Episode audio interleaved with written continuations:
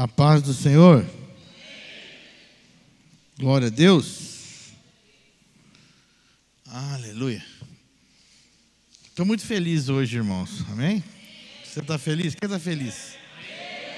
Todo dia é dia de alegria, todo dia é dia de felicidade.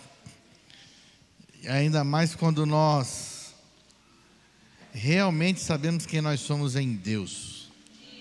Amém? Quando nós sabemos quem nós somos em Deus, irmãos, é motivo de alegria todo o tempo. Aleluia! Glória a Deus! Hoje é um dia bom. Celebramos o Dia dos Pais, né? E embora o Dia dos Pais é marcado por uma cultura nacional, mas nós somos uma casa paterna, amém? E celebramos isso e sabemos o que é paternidade no espírito.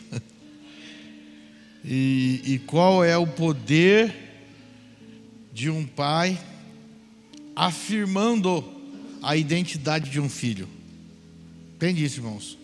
Um pai afirma a identidade do filho. Amém? Um pai afirma. E aí, quando nós falamos de paternidade, nós falamos de um manto espiritual. Amém? E às vezes você pode falar assim, mas eu não tenho esposa, eu crio meus filhos sozinho, sozinha. Você fala assim, não, mas sabe que você está debaixo de um manto espiritual de paternidade de Deus para conduzir e dar destino.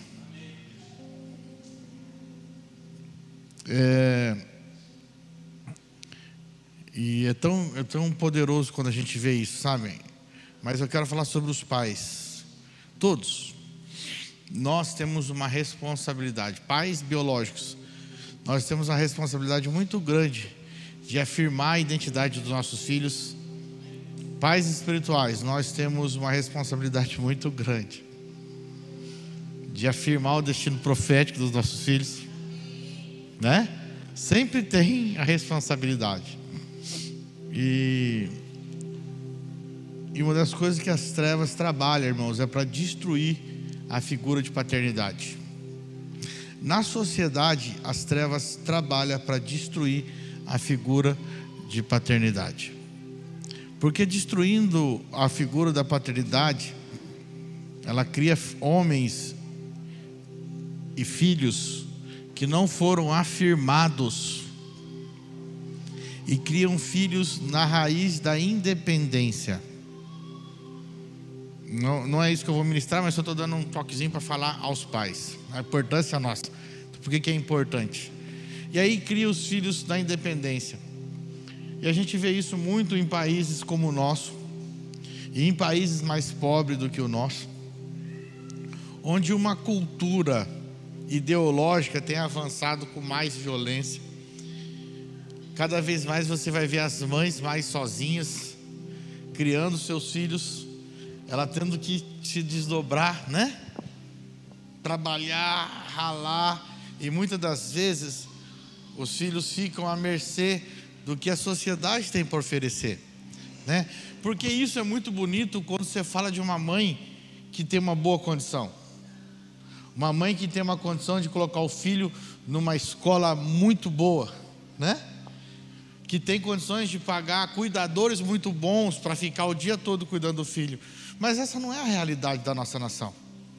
Essa é a realidade da minoria que quer implantar um modelo na maioria. Essa é uma realidade de uma minoria, irmãos, que tem muito dinheiro, que é independente, que casamento não, não é um modelo, não é nada, né? Temos quantas pessoas famosas na nossa nação, na minha época, né? Tinha uma pessoa que a gente seguia, todo dia, 8 horas da manhã, a gente acordava para assistir. É da minha época, não sou tão velho assim não. Né? Para assistir os desenhos, né? E aquela pessoa influenciava as gerações, né? Influenciava as meninas serem independentes, influenciou um monte de gente com o seu modelo, né? Lançou moda no Brasil, né? Lançou moda. A partir dela, a, a, todo mundo queria fazer a mesma coisa quando estava grávida, né? E assim lançou moda, e não estou falando só dela, mas de várias outras, né? Que foi criando um modelo independente. Mas essa não é a realidade do Brasil. A maioria das mães trabalham duro o dia inteiro. Muitos pegam ônibus de manhã e chegam à tarde, diarista o dia todo. Trabalho diarista.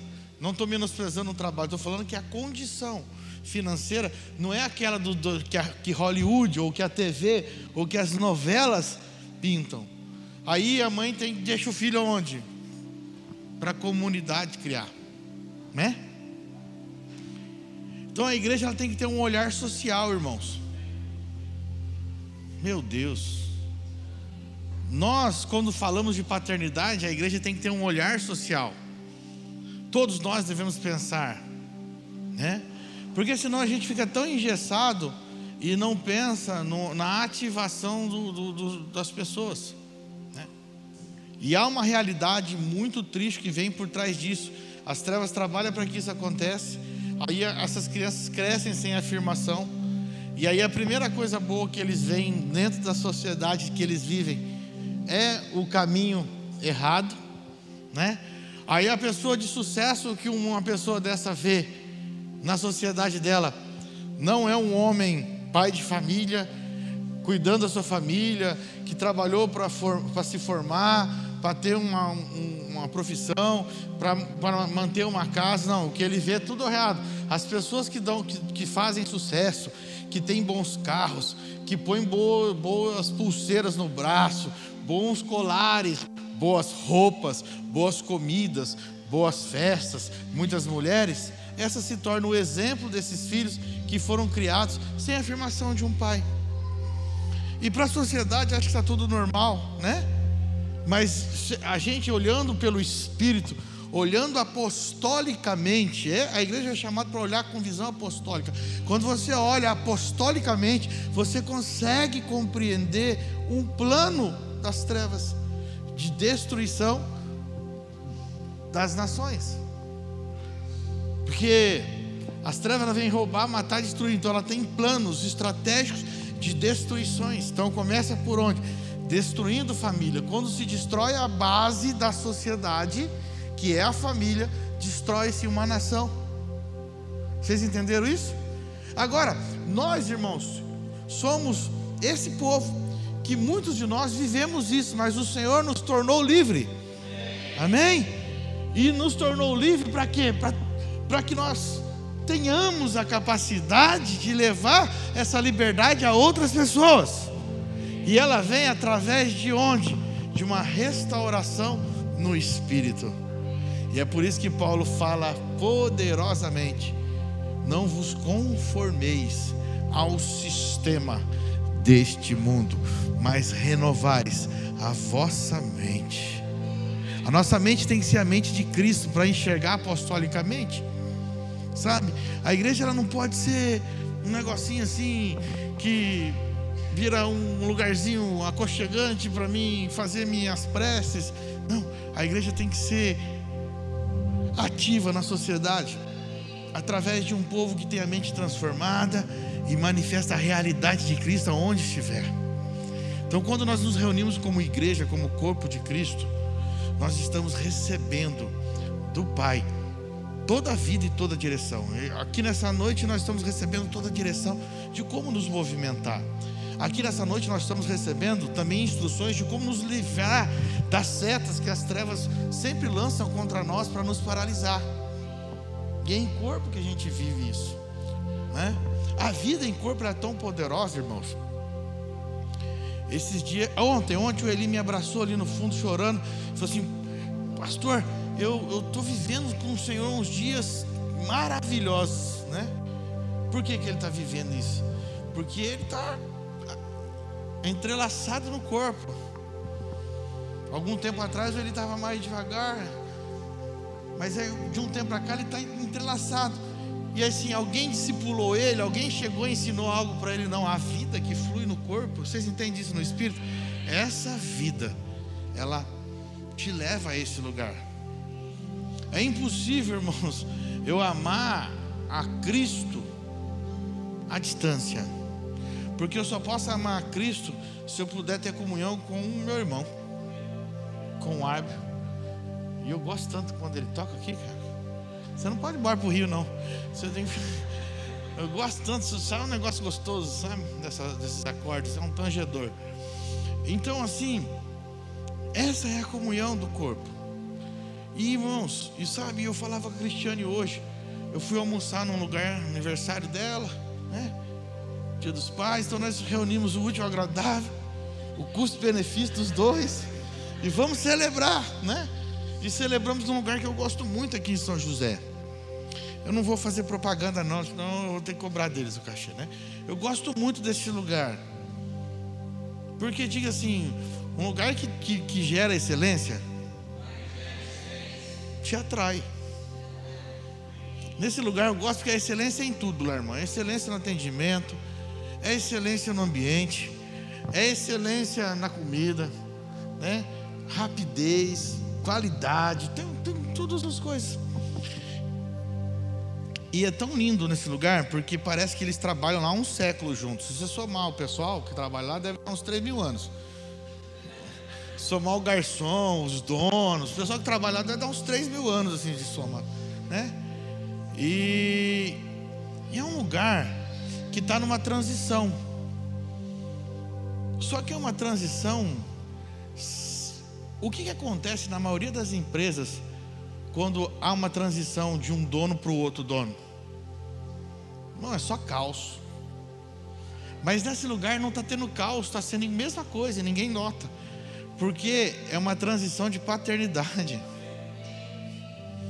O pai já está com seus, uma sua idade bem avançada. E aí o que, que eu vejo? O filho andando por todo o salão, fazendo a mesma coisa que o pai fazia. E eu vejo o pai mais à distância só observando. Eu vejo o filho na recepção recebendo e colocando as pessoas para dentro da mesma forma que o pai fazia. Eu vejo o filho depois vindo nas mesas perguntar se estava tudo bem, o que, o que, que falta, ou se da mesma forma que o pai fazia, então ninguém sente.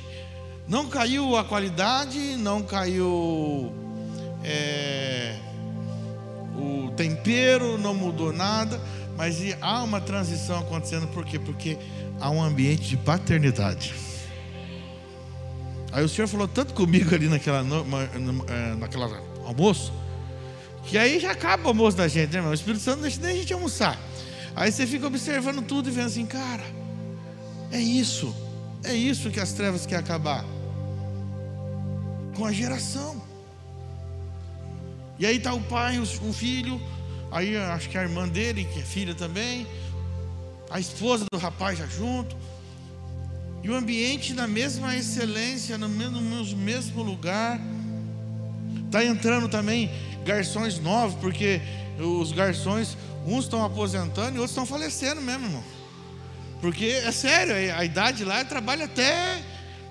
Não tem idade para trabalhar lá. Lá eles não aposentam a pessoa. Ah, só porque passou. Não, não, lá não. Lá, lá é muito útil. Eu observo todas essas coisas nesse lugar né? Então alguns garçons já faleceram mesmo. Não foi que aposentaram, eles trabalharam, Alexandre, até a última semana. E com toda a excelência. E eu gosto muito desse lugar em São José. Né? E sempre que eu posso, eu não meço esforço para ir lá. Não meço esforço. Porque é um lugar que você vê princípios virando, acontecendo, né?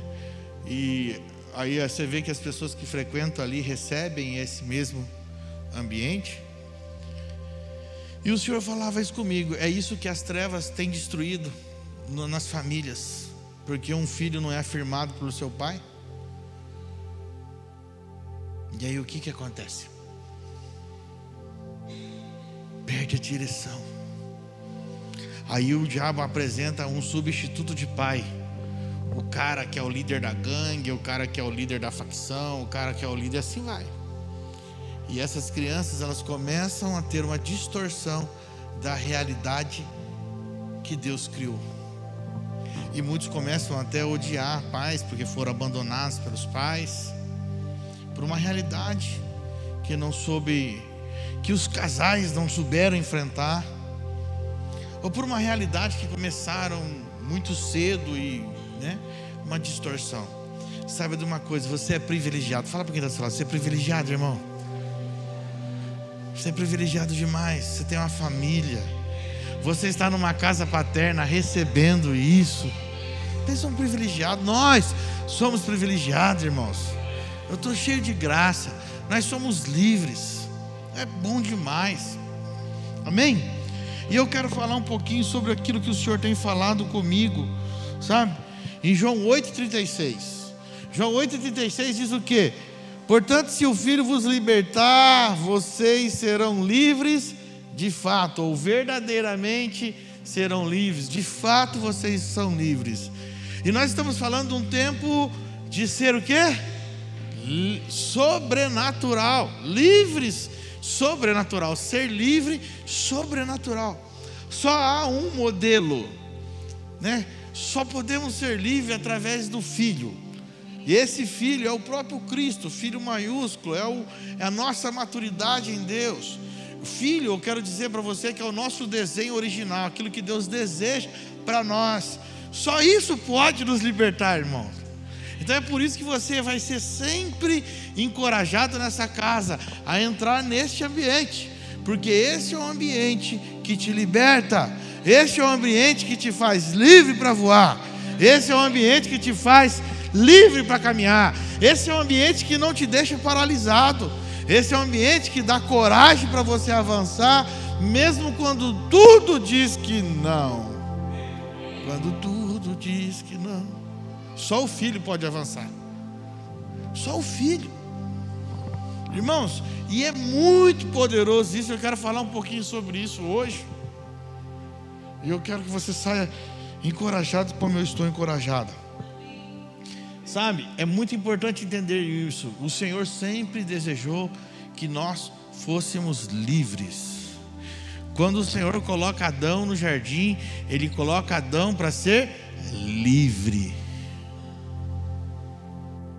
O desejo de Adão o colocou numa prisão. Mas o Senhor não criou o homem para ser preso, o Senhor criou o homem para ser livre. O desejo de Adão colocou ele naquele lugar. Então eu quero falar um pouco sobre uma ferramenta, cara, que as trevas usam, irmão. As trevas usam uma ferramenta para impedir o homem de ser livre. Ela tem uma ferramenta. E essa ferramenta, ela deu ao homem lá no Éden. Quando o homem ouviu a serpente, ele recebeu essa ferramenta. Diga comigo assim: imaginação. Diga mesmo assim para você: imaginação. A imaginação é uma ferramenta que o homem recebeu quando ela deixou de ouvir o Senhor e foi ouvir a serpente. Então, antes que o homem comece, ela já começou a receber uma ferramenta chamada imaginação. A própria serpente começou a trabalhar no homem com essa ferramenta e começou a criar no homem imaginações. Existe uma ministração que nós já, o apóstolo Cristiano já ministrou aqui, que fala assim: verdade ou mentira. Né? A maioria da nossa imaginação, 99,9% é mentira, porque a imaginação é a capacidade que o homem tem de distorcer os fatos reais. Então o homem recebeu e a serpente começou a trabalhar com Eva primeiro. Olha, não foi isso que Deus disse. Se você comer, você vai poder ter todas as coisas. Ah, já começou a trabalhar na imaginação de Eva. Então quer dizer que eu vou ser livre. Ela era livre, ela era livre e estava achando que poderia ser livre eles eram livres e estavam achando que poderiam receber. Por quê? Porque esse é o papel das trevas distorcer a realidade de quem nós somos em Deus. Nós somos filhos, mas o que as trevas querem fazer é distorcer essa realidade e quer nos levar a um lugar achando que nós somos escravos, achando que nós não somos livres. E ela leva a gente para esse lugar.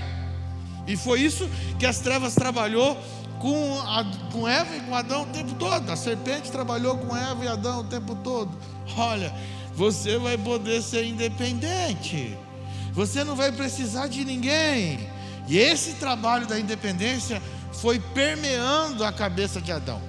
Irmãos, eu não, eu não creio que a conversa da serpente com Eva e com Adão foi uma coisa de um dia. Porque Adão recebia tanta coisa do pai que ele precisou, para permear aquilo que ele recebia, precisou de tempo. Mas se tem uma coisa que as trevas têm, é tempo. E eles estão, as trevas está desde a sua queda, desde quando, quando Satanás caiu, as trevas está trabalhando para corromper o modelo eterno. Satanás já foi julgado na cruz, irmãos. A cruz condenou ele. A cruz já colocou ele nesse lugar. Ele não tem poder nenhum sobre o homem. Mas ele usa uma estratégia chamada imaginação. Ou seja, Satanás usa o próprio homem contra o homem. Então é por isso que Adão só tem um lugar. E esse lugar é chamado cruz. Porque nada de Adão é compatível à natureza de Cristo. Vocês entendem isso? Se nós não morrermos de fato, essa natureza que é cheia de imaginação, ela fica pegando as ferramentas da, das trevas e produzindo coisas. Então, nada de Adão é bom, irmãos. O melhor de Adão tem que ser colocado na cruz, para que Cristo possa ser estabelecido em nós. Sabe qual era a diferença de Jesus? É que Jesus, ele veio, ele veio e foi depositado em Maria. Maria era o representava a humanidade, mas a concepção de Jesus era a partir da pureza do espírito. Então ele foi depositado em Maria. O puro no impuro, o impuro que eu falo no, no fato da humanidade que estava condenada ao pecado. Então Deus vem e deposita a sua pureza. Isso acontece conosco quando nós aceitamos Jesus. Deus vem e deposita Cristo em nós. Mas haverá o tempo que o Cristo precisa nascer, que o filho precisa nascer. E para o filho nascer, qual que é o tempo do filho nascer? O filho nasce na cruz. O filho nasce na cruz. Quando nós estamos na cruz, é como se rasgasse nós, como se nós fôssemos partidos ao meio, jogado fora a nossa capa, e o filho pode realizar. Então, esse é o maior desejo de Deus, essa é a maior liberdade que nós temos, é o filho. Diga comigo, porque se o filho me libertar, verdadeiramente eu sou livre. Tem muita gente falando que é livre, mas não é livre nada, irmão, está preso na sua própria imaginação, está preso nos seus próprios pensamentos. E eu quero falar um pouquinho sobre isso nessa noite, né? que essa ferramenta que as trevas usam, que é chamada imaginação, para nos impedir de ser livres, ela consegue paralisar ou paralisar o homem de cumprir ou de chegar até o teu destino profético, ou de cumprir aquilo que Deus já desenhou. Irmãos, deixa eu falar uma coisa para você. Jeremias fala para nós que Deus tem para quê? Quais que são os planos de Deus para nós? Hã? Planos de bem, de prosperidade, de paz. Então diga assim para quem está do teu lado assim, fala, mas fala olhando no olhinho dele mesmo assim hoje, aproveita esse dia de paternidade lindo, fala assim, olha mesmo, se ele não olhar, você puxa o cabelo dele aí, puxa a orelha dele e fala assim: Olha para mim agora, olha aqui. Fala assim para ele profeticamente assim: Deus tem o melhor para você. Isso é ser livre, irmão. Saber que tudo que o Pai tem para nós é o melhor. Irmão, acho que certo você está jogando a cadeia para cima aí nessa noite. Porque Deus não tem, por quê? Porque os planos do Pai são perfeitos. Não existe plano de Deus frustrado. Somos nós que na nossa imaginação achamos que está tudo errado, mas deixa eu ensinar. Hoje você vai sair daqui. Se você tem alguma imaginação que você está frustrado, que não está dando certo, que nada dá certo na sua vida, eu profetizo para você hoje. Hoje você vai sair daqui livre. Porque o Senhor, o Senhor está trabalhando conosco e nós precisamos entender, né? Sobre essa, essa ferramenta. Olha, a imaginação, ela é uma faculdade de criar a partir de combinação de ideias. Na onde que o homem recebeu essas ideias? Aonde que o homem, o homem virou cabeça pensante?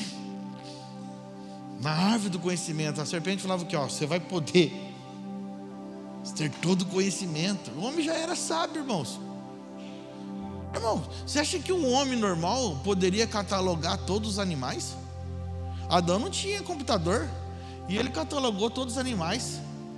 Eu não quero falar coisa não, eu quero que você imagine como é que Adão deu nome aos peixes embaixo da água. Que pulmão esse homem tinha, irmão? É. Quem que era Adão? Esse Superman aí é perde para Adão, querido. Não vou entrar nisso, senão os teólogos plantão vão me bater. Mas quem que era esse cara? Que tinha capacidade de governar tudo que Deus tinha colocado na mão dele. Sabe essa terra que nós vivemos? Estava no governo dele. Deus sustenta a terra, mas quem governava era Adão. Cara, esse cara era. Você pega aquele pessoa superdotada que tem hoje, aí, o QI elevado aí, que com 15 anos já formou fac... 3, 4 faculdades, você não era nada perto de Adão. Porque Adão, ele tinha a inteligência a partir da pureza, da realidade, da verdade. Ele era capaz de, de governar todas as coisas. Eu fico, eu fico imaginando, como é que o cara catalogou as águias que não anda perto, que é longe? Como é que o cara catalogou no fundo do mar? Como é que o cara catalogou um monte de coisa, um monte de animal? Como é que o cara tinha o governo? Cara, Adão tinha o governo das coisas. Pensa aí o que você pensar, eu não vou falar não. Mas eu acho que Adão era, tinha rodinha nos pés, cara. Acho que eu, eu, eu, eu gostava de assistir Star Trek. Quem assistiu Star Trek aqui? Vocês não assistiram, irmão? Pelo amor de Deus, vocês estão aí. Ô, Mongé, você não assistiu Star Trek? Ô, Mongé, você não assistiu Star Trek?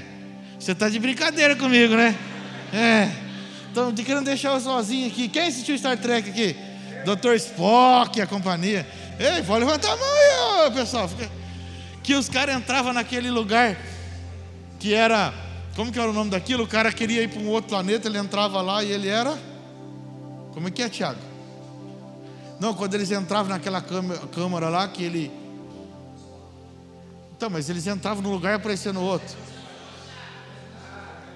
Teletransporte, né? Ele era teletransportado. Ah, esses caras aí que fizeram esses, essa série, esses filmes aí, cara, não viram, não conheceram que Deus. Eu fico viajando, irmão. Aí tem gente que me chama de doido. Mas não tem outro lugar para a gente entender. Como é que o cara conseguiu catalogar a terra inteira? Como é que Adão conseguia ter o governo de tudo? Deus tinha colocado Adão no jardim, um lugar de intimidade, mas a terra estava na mão de Adão.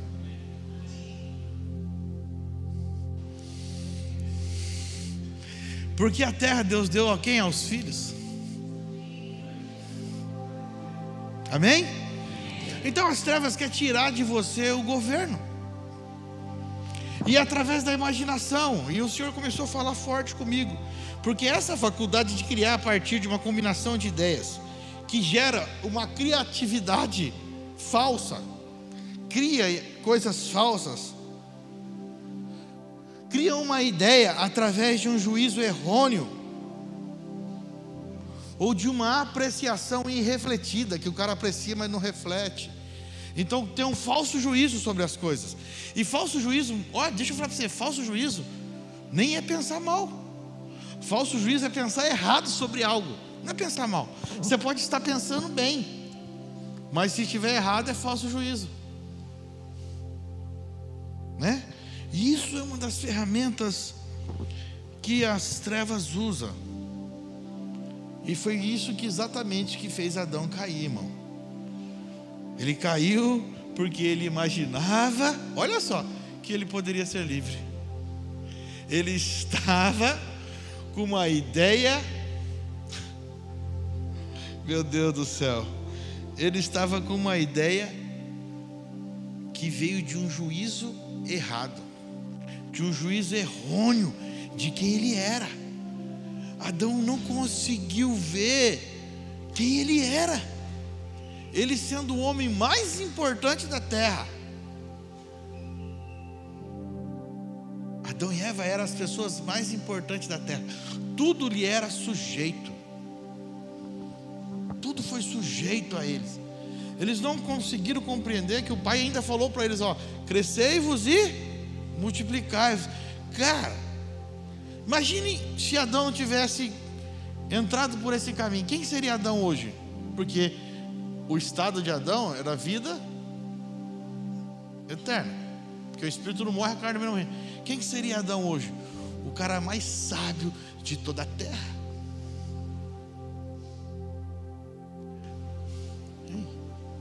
Adão seria o cara que estaria multiplicando a graça de Deus sobre toda a terra. Porque ele é o que estava primeiro aqui, ué, na terra. Em espírito, todos nós somos gerados do Senhor.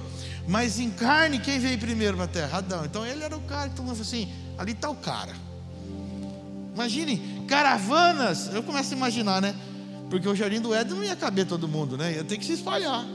O jardim era só o lugar. Caravanas de São José dos Campos para o jardim do, do Éden.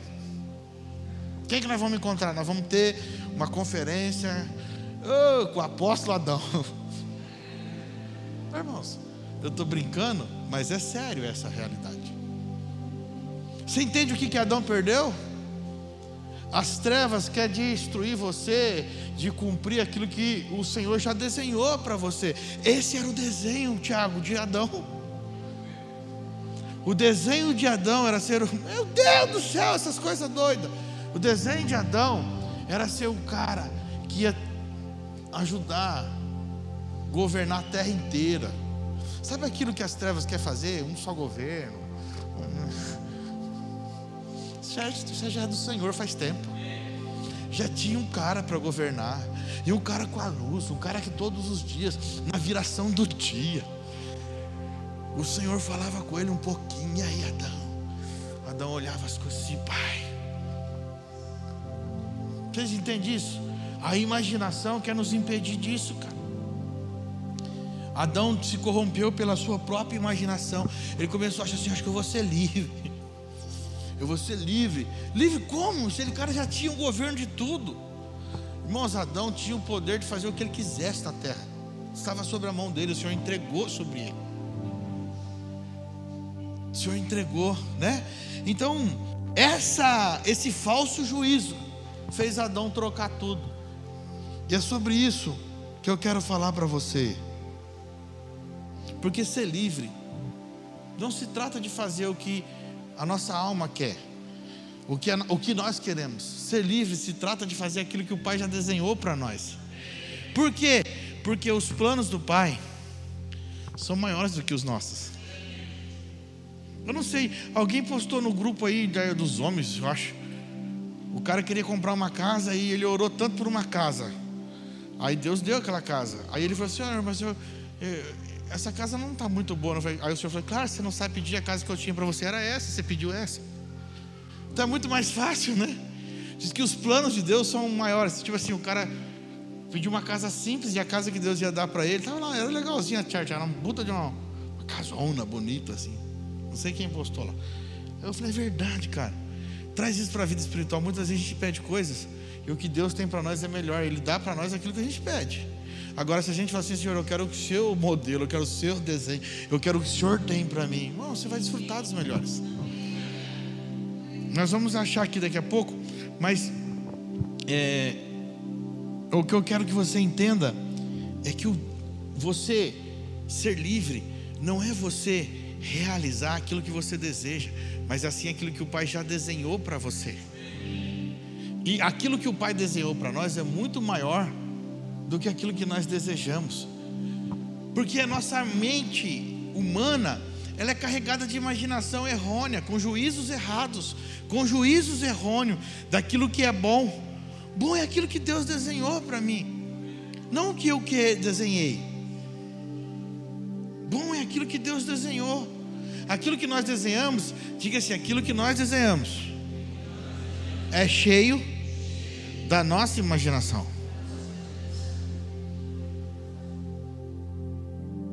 Você desenha essas coisas imaginando.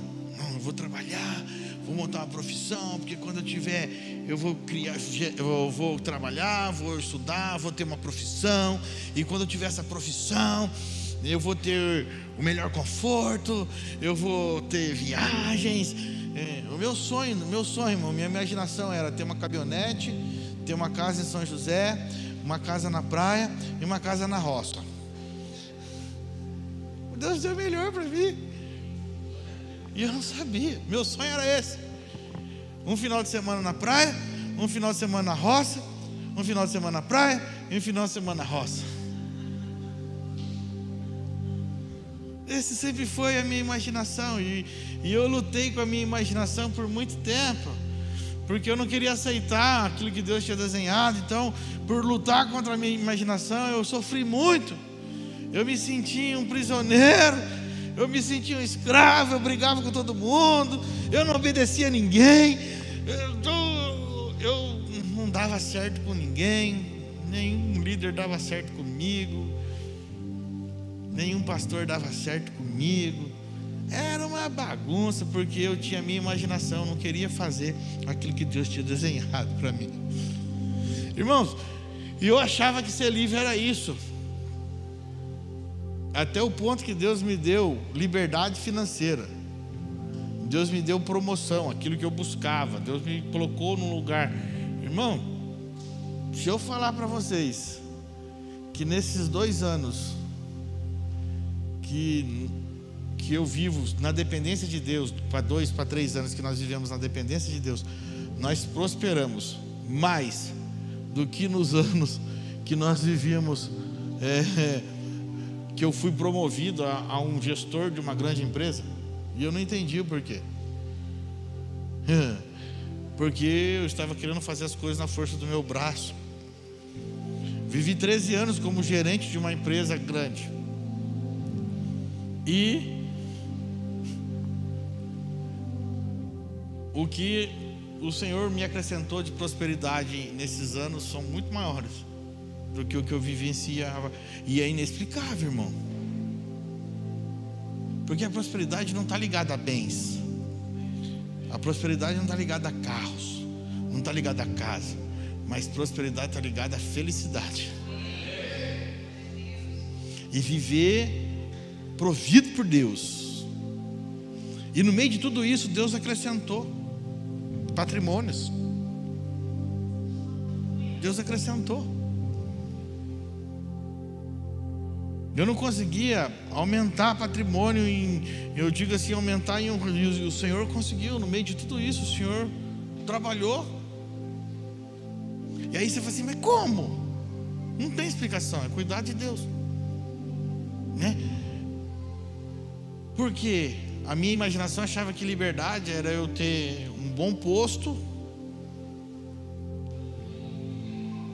E aí eu entrei na faculdade Falei, agora, agora vai, agora eu faço faculdade, em cinco anos me formo, depois eu faço uma pós-graduação, vou estar pós-graduado com antes dos 30, o negócio vai, vai bombar para mim. Uma faculdade deu zebra. Eu tomei algumas DP, tive que. Eu, não, eu era aluno que nunca reprovei na minha vida na escola. Eu era aluno só de nota boa.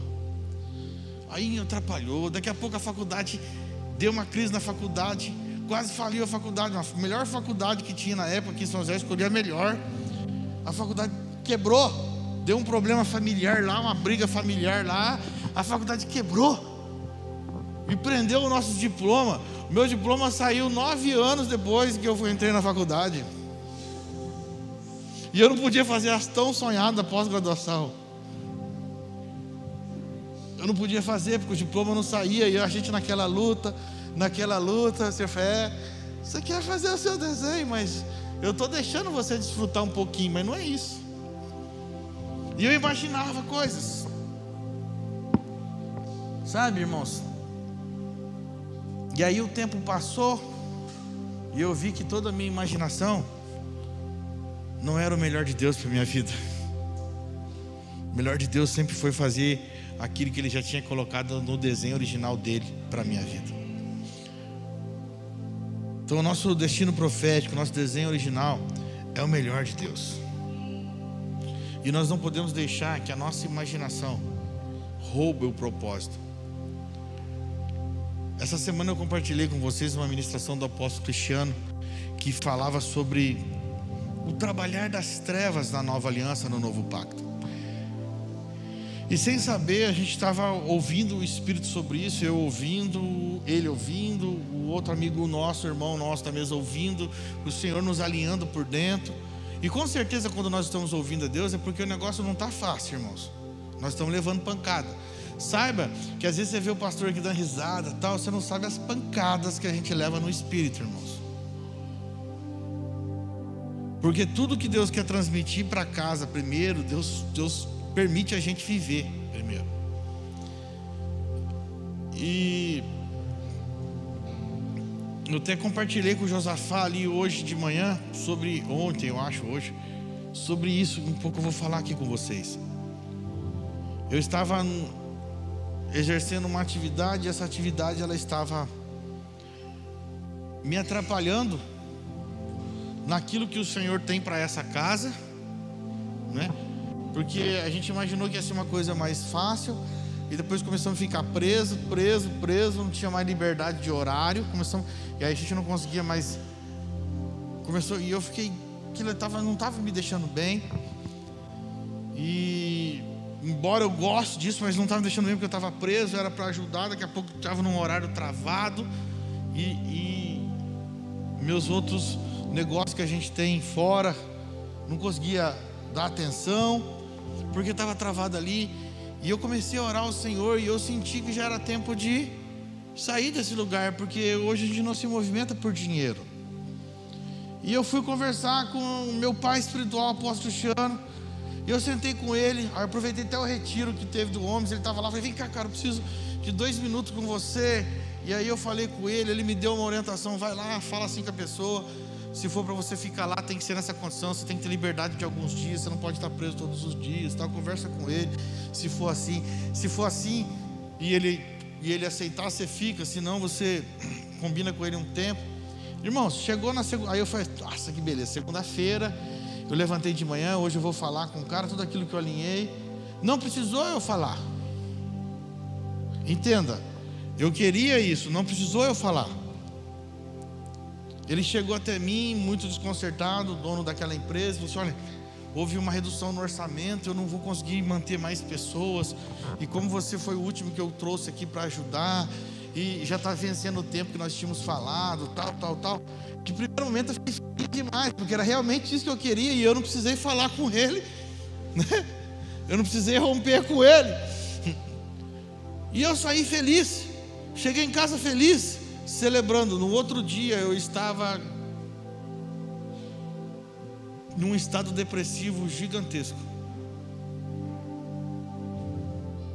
Sentindo um inútil, sentindo um reprovado mais uma vez, sentindo que, cara, todos os sentimentos de desprezo estavam sobre mim.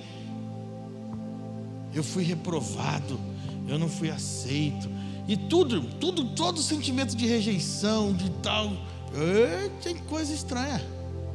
Imaginação. Aí você começa a imaginar coisas. Você começa a imaginar o que, que fizeram. Você começa a imaginar o que, que eu deveria ter feito. O que, que falaram. O que, que fiz. Você fica imaginando. E aí o Senhor estava trabalhando já.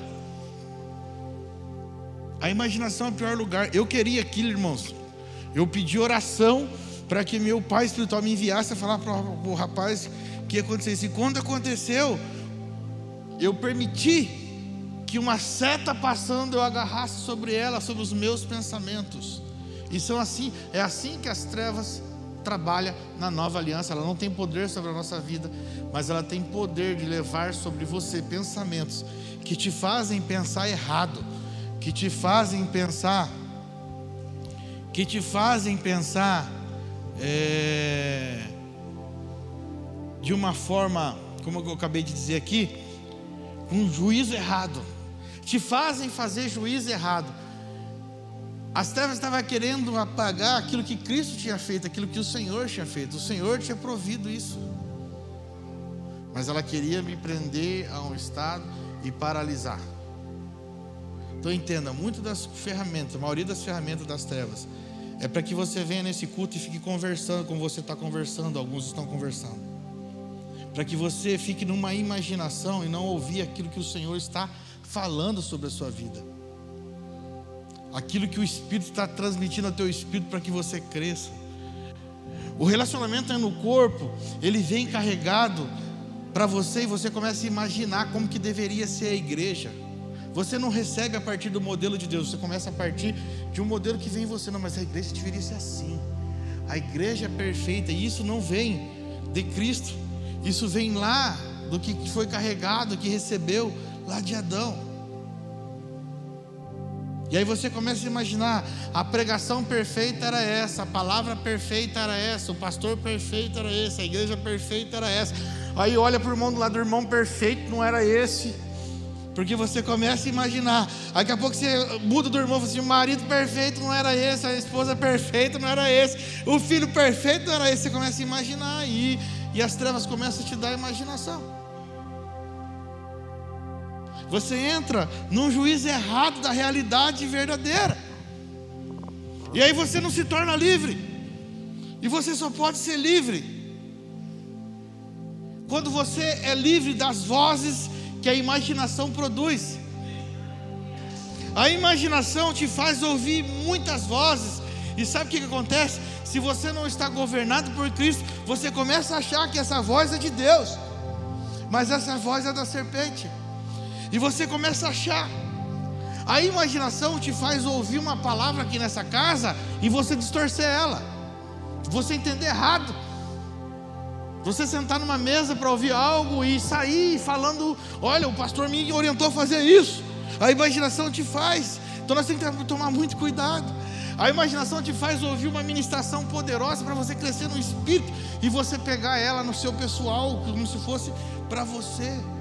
Tudo isso são trabalhos da imaginação. Não existe ministração pessoal, a ministração é para o corpo, ela é coletiva, irmãos. É para todos nós. Mas veja bem, quando uma palavra confronta a nossa, a nossa alma, confronta a nossa carne, a gente tem a achar que aquela ministração foi para nós.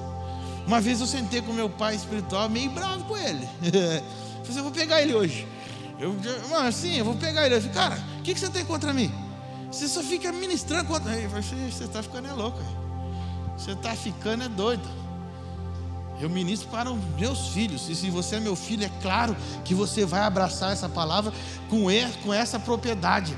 Quem é filho, abraça, entende qual é o lugar que Deus quer que você esteja. Então, assim, sempre a nossa alma vai ser confrontada, sempre a nossa mente vai ser confrontada. Mas diga assim: é para sermos livres da nossa imaginação. Para sermos livres da nossa imaginação. Então, se nós entendermos isso, irmãos nós vamos viver um lugar onde vozes nenhuma é, fala para nós, certo? E a gente vai saber que não é Deus. É por isso que a imaginação vai sempre distorcer o modelo de paternidade. Lembra que nós falamos aqui? Se você conversar para a maioria das pessoas no Brasil hoje sobre paternidade, numa sala de aula, do oitavo ano hoje, falar de paternidade numa escola pública, é um tabu, irmão. Porque mais da metade desses alunos não tem pai. Ou se tem pai, não é presente. É esse o trabalho que as trevas está fazendo e vai criando imaginação nessas pessoas para distorcer como Deus é para nós. Mas isso aí não é Deus, não. Isso aí foi o trabalho das trevas ao longo dos séculos.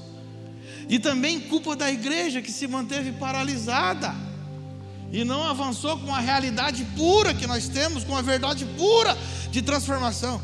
A gente ficou mais preocupado em fazer festinha para alegrar a gente. Qual que é a cor da sua roupa? Qual que é a cor do seu sapato? Ei, como que vai ser a festa? Ei, como que vai? E a gente se entende e esquece de transformação, do poder de transformação que um filho causa na sociedade. Então, mas Levanta as mãos hoje, nessa noite, e diga assim: Eu sou livre, porque eu estou numa casa que me ativa a ser filho e levar a transformação à sociedade. Você está sendo ativado o tempo todo aqui, irmãos. Nós somos confrontados o tempo todo. Então, assim, então as trevas vai querer deturpar. E quando, quando chega no, no, no ambiente de paternidade espiritual, então, meu Deus, aí que as trevas vai querer deturpar mesmo. Vai querer falar para você, você não precisa de uma pessoa te ajudando. Você me ouve, você ouve a Deus, né? E aí esse é o maior dos problemas, que aí o, aquele que é órfão, todo órfão espiritual se torna um místico. Porque tudo foi Deus que falou para ele. Aí como é que você vai como é que você vai discipular uma pessoa dessa? Que você vai falar para ela, Deus já falou comigo, vai, irmão, se Deus já falou com você, então quem sou eu para falar o contrário? Vai no seu barco. Deus já falou com você, mas não é, ele se torna místico. Ele quer validar. Aí ele ouve vozes que não é Deus. E ele fala o quê? Foi Deus que falou comigo, porque ele não tem a capacidade de discernir. Então a paternidade espiritual é o melhor lugar que Deus colocou. É um plano de reconexão do homem a Deus. Porque é um, é pai que vai ouvir seus, aquilo que você também está ouvindo. Você vai compartilhar e ele vai poder falar para você: olha, calma nesse negócio aí, filho. Tira o pé desse acelerador aí, que essa palavra não é Deus, não. Ou acelera que for o Senhor, vamos orar junto. Se a gente não pode submeter o nosso coração a uma pessoa que a gente vê, que a gente pode sentar, que a gente conversa, como é que nós vamos ouvir Deus, irmão? E isso tem sido a soberba de muitos, muitos homens de Deus nessa nação. Conheci pessoas preciosas, que ainda são preciosas, que se destrambelharam porque quiseram andar sozinhos tiveram problema com a paternidade e quando entrou na paternidade espiritual não quiseram. É, ah, não, isso eu não quero não. Então se perderam. Porque sabe, irmãos, todo todo homem que é precioso para Deus também é precioso para as trevas. Só que para Deus nós temos um valor enorme, para as trevas nós temos um preço. Saiba sempre disso. Para Deus você tem valor. E é um valor que não foi pago com nada dessa terra. Para que eu e você fôssemos resgatados, nada dessa terra pôde comprar. Teve que ser o sangue do seu próprio filho. Algo muito precioso. E as trevas quer tomar isso de nós. Quer tomar de nós. Através da imaginação, lançando setas. É assim que as trevas trabalham. Primeiro é na imaginação. Até chegar a um estado de possessão demoníaca, irmão, muita imaginação passou. Muitas brechas foram dadas. E ela vai lidando. E às vezes você. E esse é o papel, porque se as trevas tirar você do lugar que Deus te chamou, você se desconecta. Ela tem o poder de, de nos desconectar. Então ela faz isso, um rompimento. Imaginar. A imaginação distorce o que é o modelo da igreja verdadeira, sabia? A gente começa a achar que a igreja é aquilo que a gente acha. Tem um livro aqui nessa casa que chama Engenharia da Graça. Quem já, quem já leu esse livro? Tem irmão que está lendo pela quarta vez. O irmão Jadas, ele não está aqui hoje, né? O irmão já está doido com aquele livro. Ele, ele já leu, já não sei, umas três vezes já, eu acho. E ele, toda vez que lê, ele manda meu Deus do céu. Porque simplicidade do que é a igreja, não aquilo que a gente acha, o modelo do que é a igreja. E aí nós vamos crescendo no Senhor, entendendo que a igreja é o lugar mais santo. Irmãos, o lugar mais santo. Sabe qual é o lugar mais santo da terra? A igreja. Pastor, é, nós somos o corpo de Cristo, irmão. Nós somos o corpo de Cristo, o lugar mais santo da terra. Pastor, mas está cheio de problema, então, irmão. Imagine fora, então. Está cheio de problema na igreja. Tá, irmão, imagine fora. Se o lugar mais santo da terra. Porque ainda nós não chegamos à estatura do Cristo. Vocês entendem? Quando todos chegam à estatura do Cristo, problemas são coisas supérfluas. Então, qual é o trabalho da igreja? A gente sempre chegar a ser livre, ser o filho. Só o filho pode nos. nos fazer ser livre da nossa imaginação e sabemos quem nós somos em Deus. E à medida que nós sabemos quem nós somos em Deus, nós temos autoridade. E aí o Senhor começa a gerar em nós a sua maturidade, e aí a gente vai transferindo essa maturidade para outras pessoas. E todo dia o Senhor vai estar acrescentando pessoas novas, e nós estamos dispostos a, a transferir no Espírito essa maturidade, e a igreja vai avançando, e o reino de Deus vai avançando. O reino de Deus não avança quando você ganha um diploma, irmão. O reino de Deus avança quando a gente manifesta o Cristo. O reino de Deus não avança quando eu ganho um diploma de pós-graduação. E eu não estou fazendo alusão que você não deva estudar. Nós devemos estudar e precisamos para manifestar o Cristo. Mas o reino de Deus só avança quando, através daquele diploma, você tem capacidade de manifestar o Cristo, de transformar o ambiente. E é isso que a Estela vai lutar por um ambiente que transforma. Casas paternas são lugares de pureza. Amém? Porque nós estamos reconectando os filhos ao Pai reconectando filhos ao Pai, reconectando filho ao destino profético, reconectando filho ao desenho original. E deixa eu falar uma coisa para você: talvez o seu desenho original não é nada do que você está imaginando. Você já pensou por isso? Olha para quem está do seu lado e fala assim: Ei, pode falar, olha para ele. Você já pensou que o desenho original pode ser nada do que você está imaginando? Ah! Aleluia! Aleluia! É, pastor Paulo. E, é, põe a mão na cabeça. Mas o teu desenho original não é nada do que você está imaginando, pastor Paulo. Comece a preparar para pendurar as chuteiras, filho. Naquilo que você imagina. Que o teu desenho original não é nada do que você está imaginando. e tudo que nós liberamos no ambiente, tudo que nós liberamos no ambiente profético, irmão, não é brincadeira não possa começa a caminhar.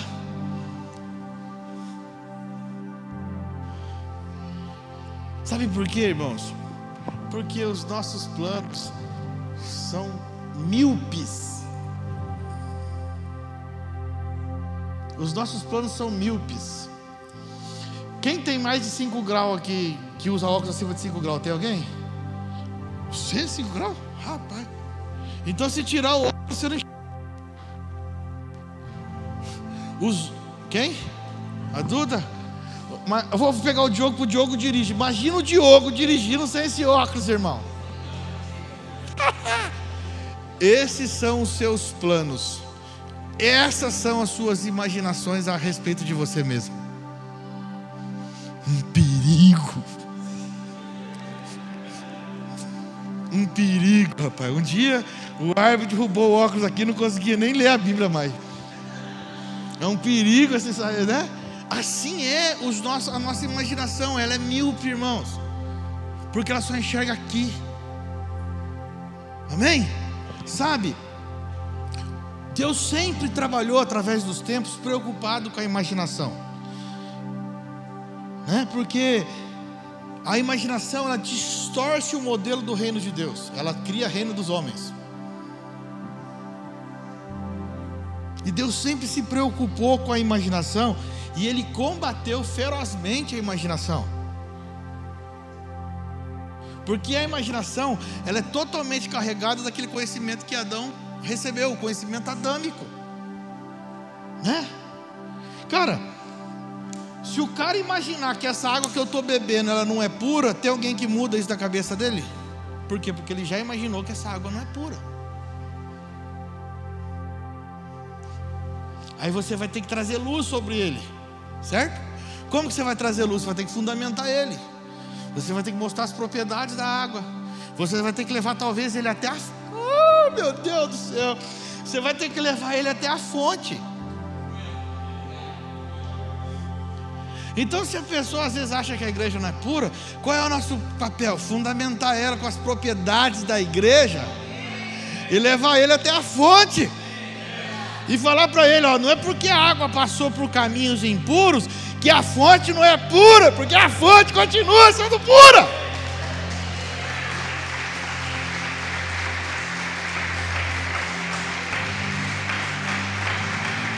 Aleluia! A nossa imaginação tem um poder de destruir-nos. Tem um poder de destruir-nos. E, e, Deus combateu. Oh, abra sua Bíblia comigo em Ezequiel 13, e versículo 1.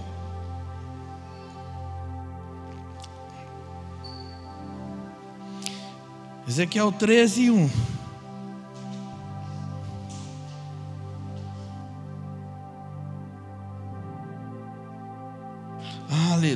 Aleluia.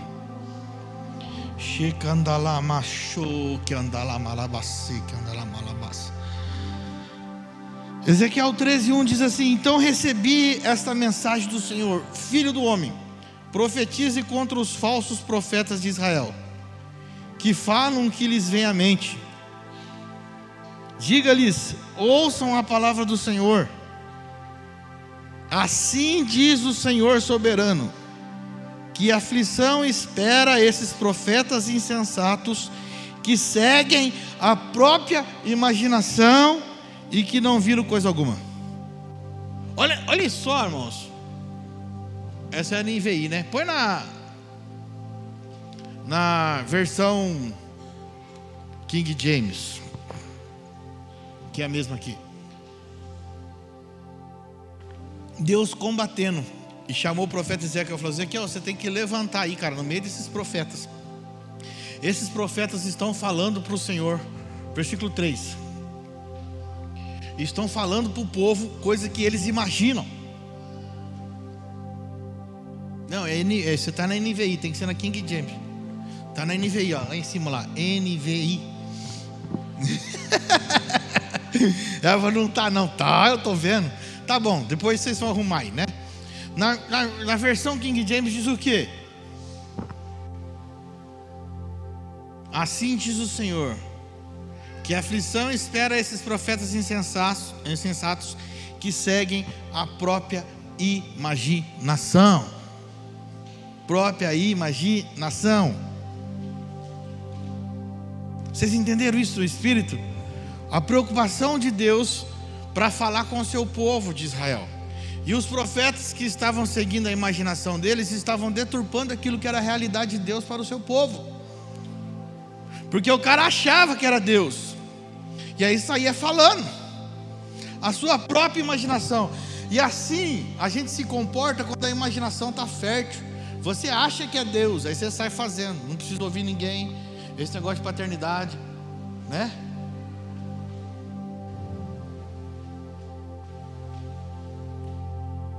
Essa Bíblia está meio desviada, viu?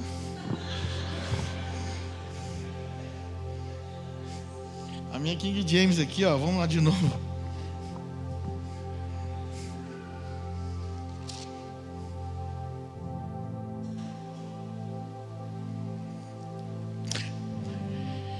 que seguem a sua própria imaginação. Vocês, vocês conseguem compreender isso aí? Então, quando nós seguimos a nossa própria imaginação, nós estamos indo para um caminho de ruína. Era isso que Deus estava falando para falar para esses caras aí, parar de falar da sua própria imaginação. Eles estão sendo falsos, sabe por quê? Porque aí a imaginação nossa faz a gente ser místico. Por isso que uma igreja profética, ela não pode ser patética. O que é uma igreja patética? Uma igreja mística, misticismo. Por isso que nós temos, nós investimos tempo em escola profética. Por isso que nós ensinamos sobre profetizar. Nós falamos como que Deus fala. Nós falamos sobre saber ouvir a voz de Deus e discernir se é a voz de Deus ou não. A gente fala aqui nessa casa sobre protocolo profético. Né? Versículo 2, né, Pastor Paulo? O senhor está me ajudando aí. Versículo 2. Aí, Aí, agora ela se converteu, Raíssa. O filho do homem prega, ó filho do homem, prega contra os profetas de Israel e adverte a esses videntes que falam apenas sobre o que imaginam. E diz-lhes: ouve, pois, a palavra do Senhor. Qual é a palavra do Senhor para eles? Versículo 3. Assim diz o Senhor: Ai dos profetas insensatos que seguem apenas seus próprios humores e suas tornices, mas nada viram nem ouviram. Mas a imaginação fala. E foi a imaginação que a serpente. Então saiba que a serpente sempre vai usar a imaginação. Se a gente ensina para você, cara, o corpo de Cristo é o lugar que te dá vida. Eu acabei de falar aqui que o veio testemunhar que ele estava forte sentindo, porque ele está inserido no corpo. É, ele não fica para trás, não, né? Ele vem, nem se for no lugarzinho do step lá, mas ele vem, né? Ele vem. E é assim mesmo que nós temos que ser. Nós temos que ser assim mesmo, irmão. Porque Deus se manifesta àqueles que têm fome. E o corpo nos faz isso. Então, a nossa imaginação acha, ah, não, eu não, não preciso estar lá, não. Eu eu estou bem com todo mundo, eu vivo com todo mundo. Tá, eu estou bem. Não preciso estar lá, não. Cara, eu amo, eu amo a casa, mas não preciso estar lá, não. Eu amo todo mundo, mas não preciso estar lá, não. É imaginação. Você não cresce, irmão. Você fica aqui, aí você não consegue acompanhar a vida que está fluindo. Aí você começa a escolher. A imaginação te faz escolher. Não, o culto da manhã é melhor que o culto da noite. Então eu só vou no culto da manhã. Não, o culto da noite é melhor que o culto da manhã. Aí só vou no culto da noite. Aí você começa não. Eu sou um apaixonado por igreja, irmão. Eu quero, é, eu quero de manhã, tarde e noite. Porque depois que eu entendi, depois que eu entendi que os planos de Deus são melhores do que o meu, acabou minha vida. O meu plano, eu falava, a Cristiane dá risada, porque assim, a Cristiane sempre foi muito espiritual, eu já era mais, né, almático demais. E então o meu plano era uma casa na praia, uma casa no campo e uma caminhonete. Isso era meu desejo. E lógico, boas escolas para os meus filhos, e isso aí, né? Irmãos, eu lutei muito contra tudo que o Senhor tinha desenhado para mim. E sabe o que, que isso fazia? Deus teve muita misericórdia de mim, irmão. Muita misericórdia de mim. Fui muito sincero no que eu fazia, mas eu vivia nesses conflitos. Ora eu voava. Aí hora eu ficava assim, ah, isso está me cansando. Tenho vida mais. Eu quero, não quero cuidar de ninguém, não. Eu quero não quero ficar. Ah, for, só reclama. Você cuida das pessoas, as pessoas só reclamam, nada tá bom. E, e a gente achava assim. No meu.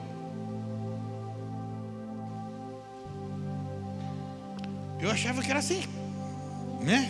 Que eu não devia seguir aquilo que Deus tinha para mim, não. Que eu tinha que seguir aquilo que eu achava que era. Eu achava na minha imaginação que o desenho de Deus para mim era eu ser uma pessoa próspera, que ajudasse muito no reino, mas não se envolvesse em nada. E com isso, eu me tornava um mau pai, um péssimo esposo, porque não tinha a vida de Cristo fluindo, um homem que só pensava em bens materiais, só focava em dinheiro, só focava em coisas materiais, ignorante e um monte de outras coisas mais. Né? Até que o Senhor me apresentou uma palavra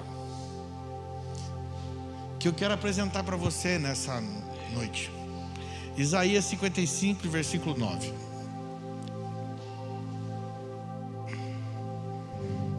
Vamos ler versículo 8. versículo 8.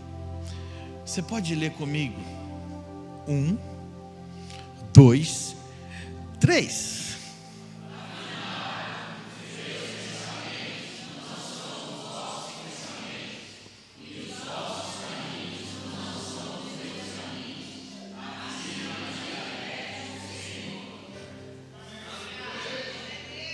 Você sabe o que você acabou de falar? Que os pensamentos de Deus são maiores do que os seus. Então a sua imaginação não é nada referente àquilo que Deus já desenhou para você. Amém? Versículo 9. Continua lendo aí.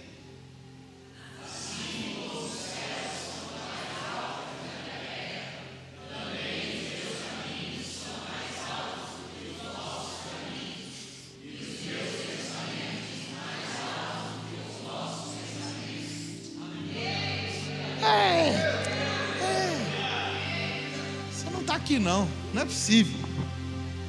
Você entendeu? O caminho dele é mais alto daquilo que você desenhou para você. Sabe o que eu posso falar para você? Aquilo que você imagina para você. Não é um terço daquilo que Deus tem para você, querido. Não pode ser.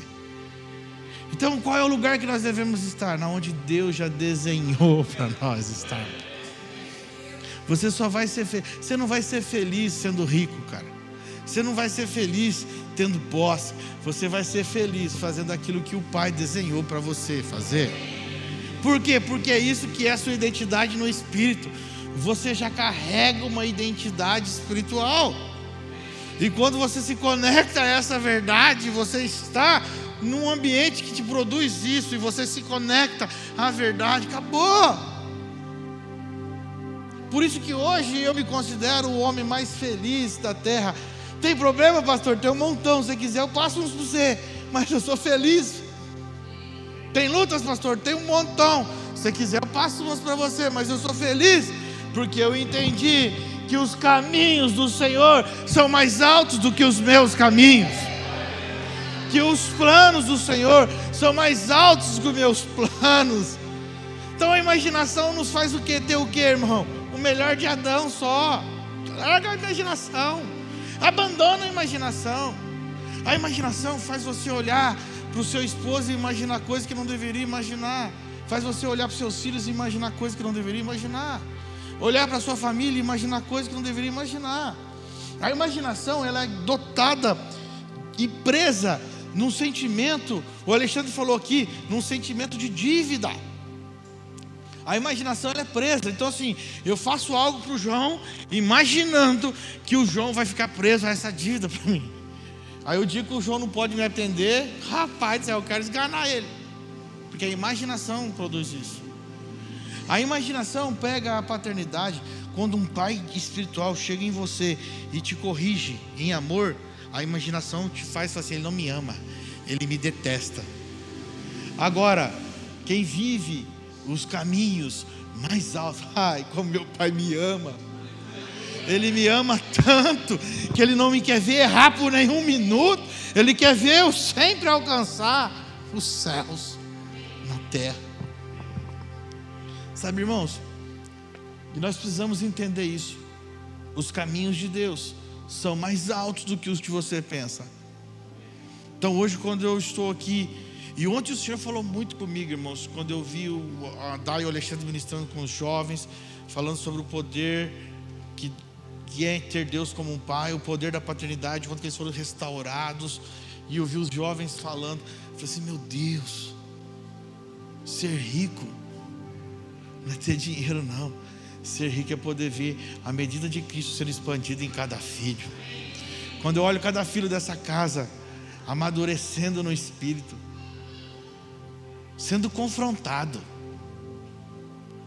dentro da sua alma, eu vou embora, eu vou dar um chute na caneta do pastor Kleber, não volto mais nessa casa, mas no outro domingo ele está aqui de novo, não tem jeito de ir embora, porque não tem jeito, é aqui que eu recebo destino, é aqui que eu recebo orientação, porque é isso mesmo.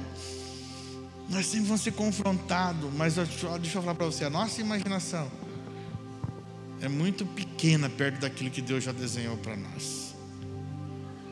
Sabe, irmãos, nós vivemos um novo e vivo caminho. O novo pacto é um lugar muito maior do que nós vivíamos. Então, o meu pensamento, e eu quero falar para você: se liberte dos pensamentos que te impede de avançar no reino de Deus. Se liberte das imaginações com juízo errôneo. O juízo errôneo. O que é imaginar? É fazer um juízo errado de algo. Agora não, você vai saber. Saber é diferente. Por isso que nós conhecemos as pessoas no espírito. Se eu encontrar um dia o Tiago triste, ou cansado do trabalho dele, e ele passar perto de mim e nem conversar comigo, isso não me abala. É, pastor? É, porque eu sei quem o Tiago é no Espírito. E tem mais, se ele passar perto de mim, com a mochilinha dele cansada de um dia do trabalho, e ele subir até esse púlpito aqui, pegar sua violinha, e tocar umas modas para nós aqui. Eu vou receber a graça do Senhor, o Espírito do Senhor que está fluindo sobre ele, mesmo que ele não me cumprimentou, porque eu não estou olhando o exterior, eu estou olhando a vida que tem dentro dele. Sabe? Eu estou aqui ministrando, tem alguém tangendo aqui, ó. Você acha que eu estou ministrando sozinho? Eu estou ministrando, não. Tô, tá, estou eu e o árbitro, nós estamos ministrando junto. O, o árbitro arrancou uma espada ali agora e está matando um monte de demônio, cortando um monte de cabeça. Para que a mensagem vá no seu coração. Está tangendo. Sabe? Ele está dentro da mensagem. Porque a mensagem não é do pastor, a mensagem é de Cristo, é a palavra do Senhor. E essa palavra, você fala, pastor, quantas horas você preparou essa palavra? Irmão, eu vou frustrar você. Eu não preparei nem um minuto, eu estava ali atrás de preparando agora. O que eu ia escrever. Por quê, pastor? Porque o Senhor já tem falado com isso comigo em vida durante a semana inteira. Eu só escrevi alguns toques para a gente não dar aquelas esticadas além do horário. Que aí controla a gente parar no horário certinho. Mas deixa eu falar para você. Você é livre, irmão. Você é livre. E nós todos somos livres. Irmão Cláudio, nós somos livres, irmão Cláudio. O Senhor nos colocou num ambiente de liberdade. Nós somos livres. E ninguém sabia que eu ia falar essa palavra e os meninos do louvor estavam cantando. Então acho que a melhor coisa que nós temos para romper com essa imaginação. Porque vai, pastor, eu não tenho imaginação. Tem. Você não pode deixar ela virar seta em você. Destrói ela. Sabe, irmãos? Como que eu enxergo? Como que você tem enxergado a você? Existe um, um sábio que diz assim como o homem o, o pensa, assim ele é. Assim como o homem pensa que ele é, assim ele é. Então, se eu penso e eu sei que eu sou filho de Deus, eu me comporto como filho de Deus. E o Senhor vai destronar, sabe, coisas poderosas que estão. Vai trazer sobre você coisas poderosas, mas Ele precisa destronar algumas imaginações que te prendem. Filho, você é amado do Senhor. Os planos de Deus para você é muito maior do que você pensa. Mas você precisa estar conectado em amor. Eu tenho uma outra palavra que fala que Deus tem pressa para que a gente seja livres. Aí você fala, mas Deus não tem pressa, pastor. Mas eu vou te explicar o que, que é. A gente, Deus não tem dificuldade, irmãos. Um dia um, um, uma pessoa me conversando comigo, pastor, eu não entendo nada aqui da Meg aqui. Tem gente que chega aqui, dois, três dias, está ministrando. Outros estão há sete anos que o senhor não ministra. Qual é o parâmetro? Não, parâmetro não tem parâmetro, que é o espírito. Porque se dois, três dias a pessoa já estiver rendida no ponto, de ela não viver mais presa em suas imaginações, ela está servindo. Não existe um parâmetro, existe a pureza. Porque nós acreditamos que aquilo que nós falamos, nós impartimos. Sabe? Por isso que aqui você não vai ver a gente trazendo pessoas que a gente não conhece para ministrar. Porque nós cremos no poder da impartição, que faz desse púlpito gera vida. Então, se você traz um adúltero, você imparte. Se você traz um estelionatário, você imparte. Agora, numa casa paterna, saiba que você está protegido, num ambiente de pureza. Seus irmãos são os melhores ministros. Olha para quem está do seu lado aí. Mas olha com, com vontade mesmo assim. Você sabia que você é o maior ministro na minha vida? Aleluia.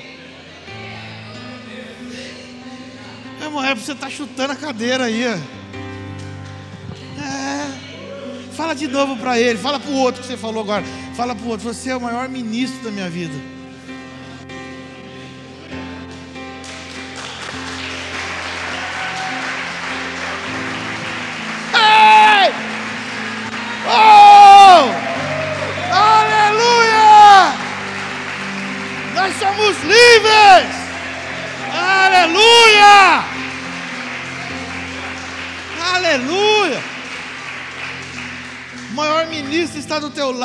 Maior ministro. Os ministros são aqueles que nós podemos caminhar junto, irmão. Sabe? Às vezes as pessoas me chamam para ministrar em alguns lugares. Falam assim: peraí, mas vamos ter uma mesa primeiro. Nada de ministrar, não. Vamos ter uma mesa. Vamos sentar, pastor. Vamos comer uns pão junto. Vamos tomar uns cafés junto. Ah, as pessoas não querem isso, irmão. Elas, estão perdendo a, a, preciosidade. Deixa a administração para depois. A sua igreja não precisa de administração, a gente precisa de conexão no Espírito. Vamos conhecer um no outro. Porque assim você sabe se dá para você caminhar comigo e eu sei se dá para caminhar com você. Se eu puder para caminhar com você e você der para caminhar comigo, nós vamos fazer uma aliança e nós vamos caminhar junto. E depois dessa aliança, aí pode ser que essa aliança se estende até a tua casa. Mas a religião deixou os homens presos. Eu preciso trazer um pregador novo no culto todo. E aí, coitados dos pastores, não ficam escravizados em trazer um pregador novo a cada culto. Ele nem sabe quem está trazendo, vai para a igreja. Falar para ele que tem um cara lá que revela RG, ele traz. Falar lá que tem um cara que revela a placa do carro, ele traz. Irmão, você quer saber revelar a placa do carro? É fácil. Olha o estacionamento ali. Eu vou ali, leio, decoro umas meia dúzia de placa e venho aqui dentro e falo, irmão da placa tal. Aí eu quero saber o nome das pessoas. Eu entro na rede social da igreja, pego todo mundo que curtiu da igreja. Irmão, as pessoas estão tratando o evangelho com, como sabe qual que é pior? A igreja está lá, oh glória, homem de Deus. Não, irmãos, evangelho é coisa séria. Evangelho é isso que vocês estão vivendo. Evangelho é Cristo. Evangelho é a verdade do reino sendo impartida. Qual é a maior cura que eu devo receber, pastor? A do câncer? A da AIDS? Não, é a cura da nossa alma. É nós sermos livres. Nós sermos livres. Eu queria te chamar a ficar de pé aqui nessa noite. Aleluia. E nós vamos cantar aquele livro. E é livre para correr. Cadê o resto? Livre para dançar. Hoje eu estou soltinho, Josafá. Você está dando risada aí. Mas isso é um ambiente, irmãos. A nossa imaginação nos faz ser presos. Agora, se eu sei agora que o caminho de Deus é mais alto do que o meu, que os pensamentos dele são maiores do que o meu, ah, eu nunca mais quero imaginar nada, Marisol. Eu só quero o que é dele. Fala assim para o seu irmão que está do lado: oh, não imagina mais nada, não. Só pega o que é dele, que o dele é melhor. Sempre o dele é melhor. Cristo em nós, a esperança da glória. Aleluia! Então nós vamos. Quem, quem, tá, quem quer ser livre mesmo, irmão? Vem aqui para frente, vamos cantar juntos aqui, ó, com maior liberdade, né? É para romper. Para romper. Só cuidado de você não esbarrar o outro e derrubar o outro aí, mas tenta ser. Amém? Livres para correr. Mas canta isso no espírito não como uma, uma emoção da alma, mas profeticamente como se você estivesse libertando toda a imaginação. Então, quando você estiver correndo, quando você estiver dançando, quando você estiver pulando, é uma profeticamente libertando toda a imaginação que produz pensamentos de juízo errôneo sobre algo. Amém? Sim. Aleluia! Ei! Glória a Deus. Ei!